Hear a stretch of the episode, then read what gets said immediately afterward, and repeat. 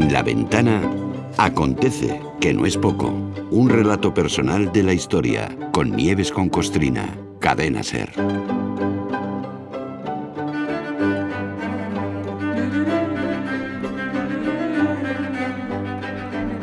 Hola Nieves, buenas tardes. Buenas tardes, Carlas. Antes Buenas de entrar tardes. en materia, gran éxito de público y crítica en el estreno del espectáculo 100 años contigo, centenario de la radio en Cáceres el jueves. Es que me entero de todo. O sea, Es que estás... me, me han informado que casi Estás- dos horas de espectáculo con los Feten Sí. Feten y que fue una- un recorrido por la historia de la radio y los caminos eh, secundarios que se abren a partir de eso. Absolutamente maravilloso, de verdad. Eh, Pues, eh, Bueno, es así. Yo podría Sí, decir otra cosa, pero hombre. Sí, pero yo, yo creo que estuvo bonito, yo lo disfruté mucho, em, creo que estuvo entretenido, que los fetes estuvieron, mm, que bueno, yo que sé, fantásticos. Porque hay gente que no los conoce todavía y los descubren y los van a descubrir además. Claro, entonces son muy, son muy, muy sorprendentes y, y fue muy bonito recorrer toda la historia de la, de la radio en general y de la SER en particular Claro, y de claro. Radio Barcelona en, Claro, en concreto, que ahí es, está el germen de, de todo, ¿no? Lo pasamos muy bien, lo pasamos muy bien. Y, y Cáceres, bien. los cacereños estuvieron fantásticos, eh, los compañeros de, de SER Extremadura geniales, todo muy bien, todo muy bien. Próxima todo- parada Canarias, ¿no? Próxima parada Las Palmas, el 21 de, el 21 de marzo. Jueves. Jueves. Muy bien, muy bien, muy bien. Bueno, ya iremos informando de esto de la gira porque merece la pena que los oyentes se enteren de por dónde vais a pasar. Eh, a ver, a lo de hoy. Mm, estaba pensando que cuando nos exclamamos, eh, porque en Estados Unidos haya colegios, profesores, padres de alumnos, hay algunos estados, bastantes, que por ejemplo no enseñan a Darwin, no, no, enseñan la teoría de la evolución, ¿no? Porque va en contra de sus creencias sí. religiosas, sí, sí. Bueno, tenemos razón en exclamarnos porque es una auténtica barbaridad, ¿eh? eso es así. Pero tampoco estaría mal que echáramos un vistazo a nuestra propia historia, porque ahí, en la Santa Alianza entre Iglesia y Poder, entre nobles y curas, o entre reyes y obispos, o cardenales, o lo que sea, bueno, pues ahí también hay tela, ¿no? Y tal día como hoy, tal día como hoy, 26 de febrero de 1875, empezó una buena bronca por este motivo, precisamente. Ahí fue, ahí fue. Sí. Hoy vamos, hoy va- yo creo que vamos a dar unos argumentos más para que los borbones caigan, caigan muy mal. Pues sí, sí, sí, que nunca es triste la verdad. Serra tiene razón, lo que no tiene remedio. No que nos caigan mal ellos como personas, no, pero bueno, también, sino como directos responsables del retroceso educativo de, de este país. Dábamos un pasito para adelante. Bueno, pues venía el Borbón y dábamos dos para atrás. El 26 de febrero de 1875, un real decreto limitó la libertad de cátedra, prohibió la libre disertación y provocó que estallara lo que se conoció en aquel momento como la segunda cuestión universitaria. A ver. Sí, es que todo esto dicho así Ya. suena muy fino y poco grave. Segunda cuestión universitaria. Porque además son todo términos, mm, esto de la libre disertación, eh, Académicos, ¿no? libertad de cátedra, son términos académicos que te dejan un poquito fríos.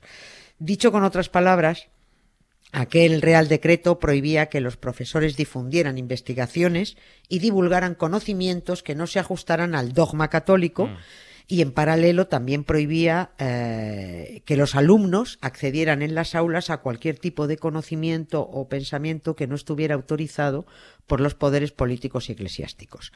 Lo de que estallara la segunda cuestión universitaria significa que los profesores se agarraron un cabreo del 7, que hubo una bronca monumental, que muchos fueron separados de sus cátedras, otros muchos dimitieron y otros tantos suspendidos de empleo y sueldo.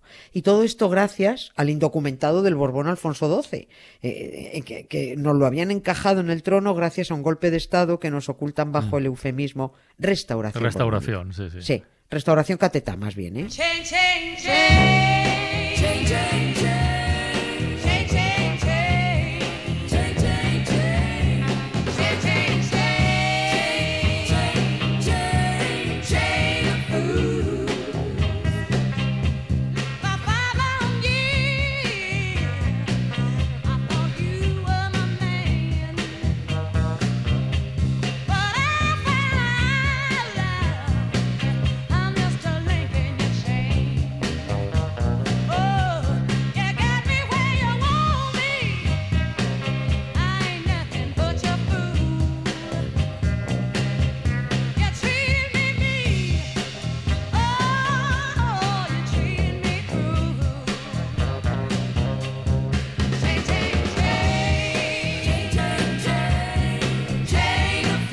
Oye, Nieves, si estamos hablando de la segunda cuestión universitaria, es como una primera antes, ¿no? Sí, hubo una Vamos, primera, claro. efectivamente. Sí. Un- dos y dos son cuatro. Claro.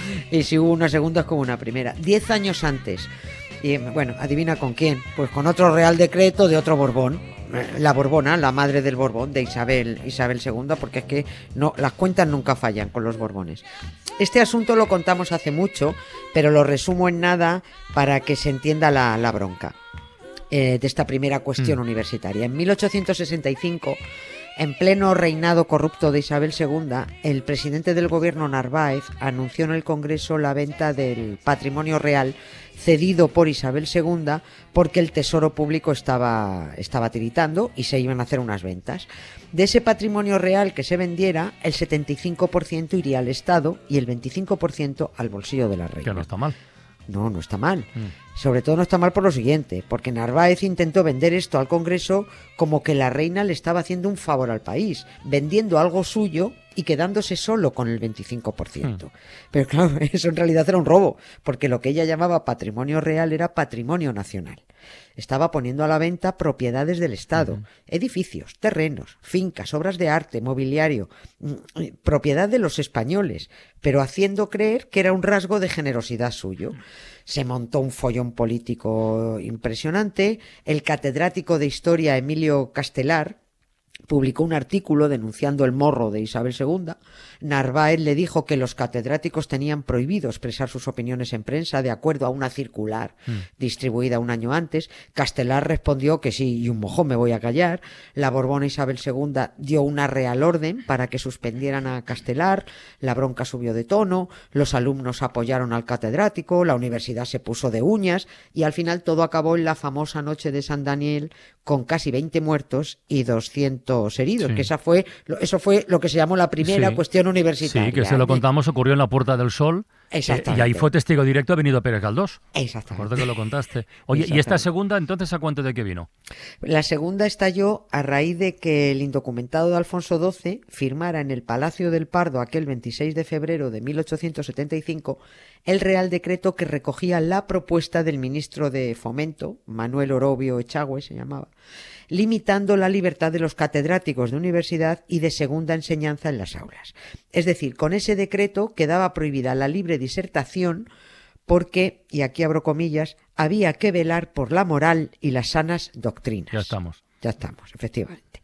Aquel decreto ha pasado a la triste historia de la enseñanza en este país como el decreto Orobio. Eh, es uno de los muchos decretos que puso trabas al libre pensamiento y que buscaba, sobre todo, frenar eh, las eh, nuevas teorías, eh, ideas científicas que últimamente se estaban propagando con mucho entusiasmo desde las aulas universitarias a través de cursos y de conferencias. El decreto era un despropósito de principio a fin para la instrucción pública, era un retroceso educativo tremendo. Con el paso de los años, todo el mundo coincide en que el decreto Orobio fue una barbaridad, que incluso al presidente del gobierno Cánovas del Castillo y al propio rey decían que no les pareció bien el decreto propuesto por el ministro, pues coño, por no haberlo firmado. Pero, pero, eh, al rey eh, en realidad es que le daba igual, es que ni, ni entendía, ni pinchaba, ni cortaba. Porque por aquel entonces, ¿cuánto tiempo llevaba reinando Alfonso, Alfonso XII? Pues es que no hacía ni dos este meses. Si es que no hacía ni dos meses que había llegado. Este chico tan guapo y tan estupendo. Ni dos meses eh, hacía. Va- vamos a poner en fila las circunstancias de todo esto para entender cómo se organizó todo. Hmm. Y vamos a aprovechar que todavía esa fundación cortesana llamada FIES, que es la Fundación Institucional Española, mantiene esa ridiculez de concurso que se llama ¿Qué es un rey para ti? en los colegios. Ah. Y que en realidad, sí, todavía lo hacen. ¿eh? Y, y además que solo tiene el objetivo del culto al líder, vamos a aprovechar como una pena que ya se ha cerrado la convocatoria. Pero a ver si los niños toman apuntes de lo que de verdad es un rey de cara a la redacción de, de- de este año. Alfonso XII era un chaval de 17 años recién cumplidos, con formación intelectual flojísima, que desconocía absolutamente su país porque fue expulsado con su familia cuando solo tenía 10 años. Eh, Eso sí, un chaval muy guapete. Eh, siempre paseando tipín con uniforme bien puesto y a caballo, porque eso viste mucho, y ligando a escondidas. O sea, un jefe de Estado escaparate, de exposición para que la plebe más simple se fijara en lo jovencito y guapo que era, en lo bien que le sentaba el uniforme y se entretuviera buscándole novia, que eso era eh, un objetivo primordial y que acabó siendo la, la moñas de María de las Mercedes. Alfonso XII solo era eh, una cancamusa, era una figurita para desorientar y que no se advirtieran las medidas que el gobierno iría tomando. El rey solo ponía su firma en los reales decretos que le redactaban, mientras, pues un gobierno conservador a tope maniobraba para revertir los poquitos avances conseguidos durante el anterior periodo liberal y republicano. Recordemos que también el famoso Real Decreto que prohibió años después, en 1882, que hemos hablado de él, el acceso de las mujeres a la universidad, lo firmó Alfonso XII, porque se lo pusieron delante, no hacía más.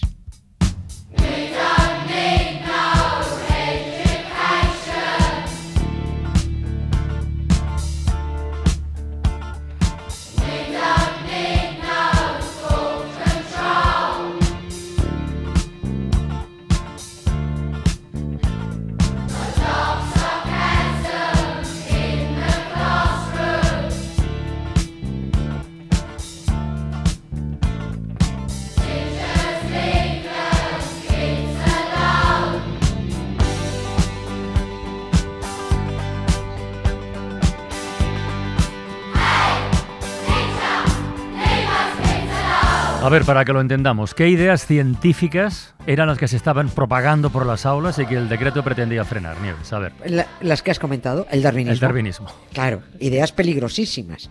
El mundo científico estaba aceptando eh, las teorías de la evolución de Darwin y de otros estudiosos. O sea que se iba a tomar viento la idiotez de Adán y Eva y la costillita. Ah. Con el decreto que firmó tal que hoy eh, Alfonso XII, que era en realidad el decreto era, un- era muy técnico, con referencias a artículo tal, artículo cual, que si deroga esto, que si se recupera la ley de antes. O sea, lees el decreto y es una cosa muy farragosa. Con ese decreto se acompañaba una circular dirigida a todos los rectores de universidades. Y en esa circular es donde estaba la chicha. Ahí. La circular decía que se tuviera en cuenta que a partir de la entrada en vigor del Real Decreto se prohibía expresamente a los profesores universitarios enseñar ideas contrarias a la ortodoxia católica y a la monarquía constitucional se advertía a los rectores que no podían consentir a su profesorado que, y vuelvo a abrir comillas, en las cátedras sostenidas por el Estado se explicara contra el dogma católico, que era la verdad social en nuestra patria. Claro, es el- en contra el dogma católico iba Darwin, No. evidentemente.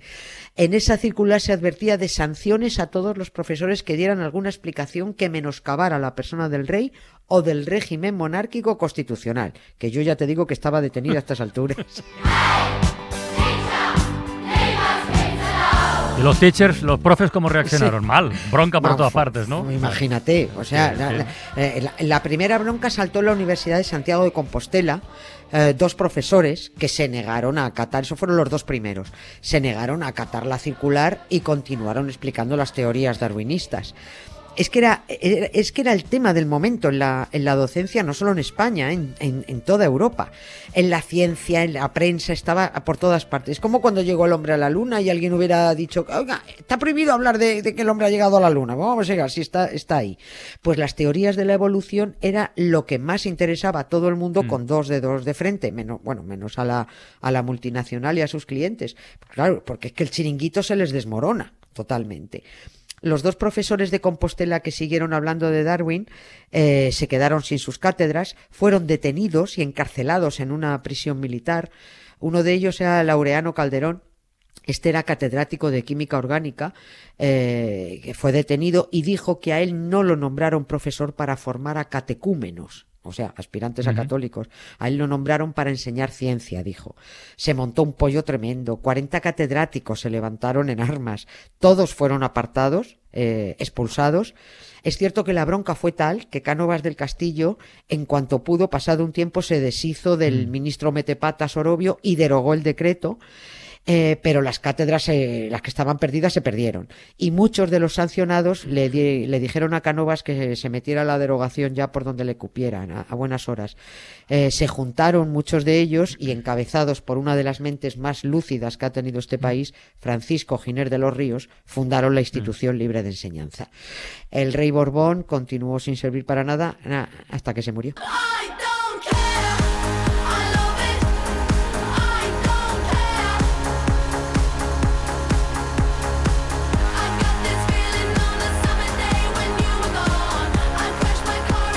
Historión para comenzar esta semana de Acontece que no es poco. Mañana más nieves. Mañana más. Gracias, Un beso, Carlas. adiós. Un beso, chao. I crashed my car into the bridge. I don't care. I love it. I don't care.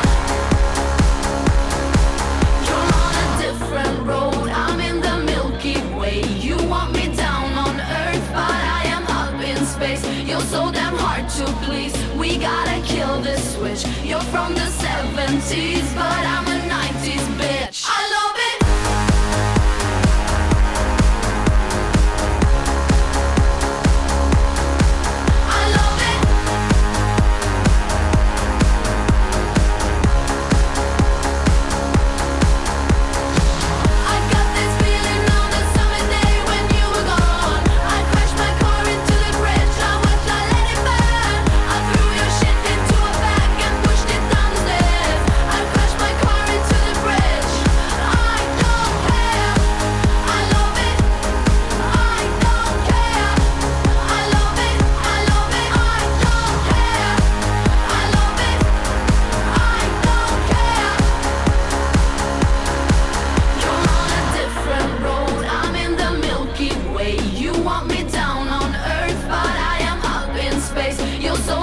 To please. We gotta kill this switch. You're from the 70s, but I'm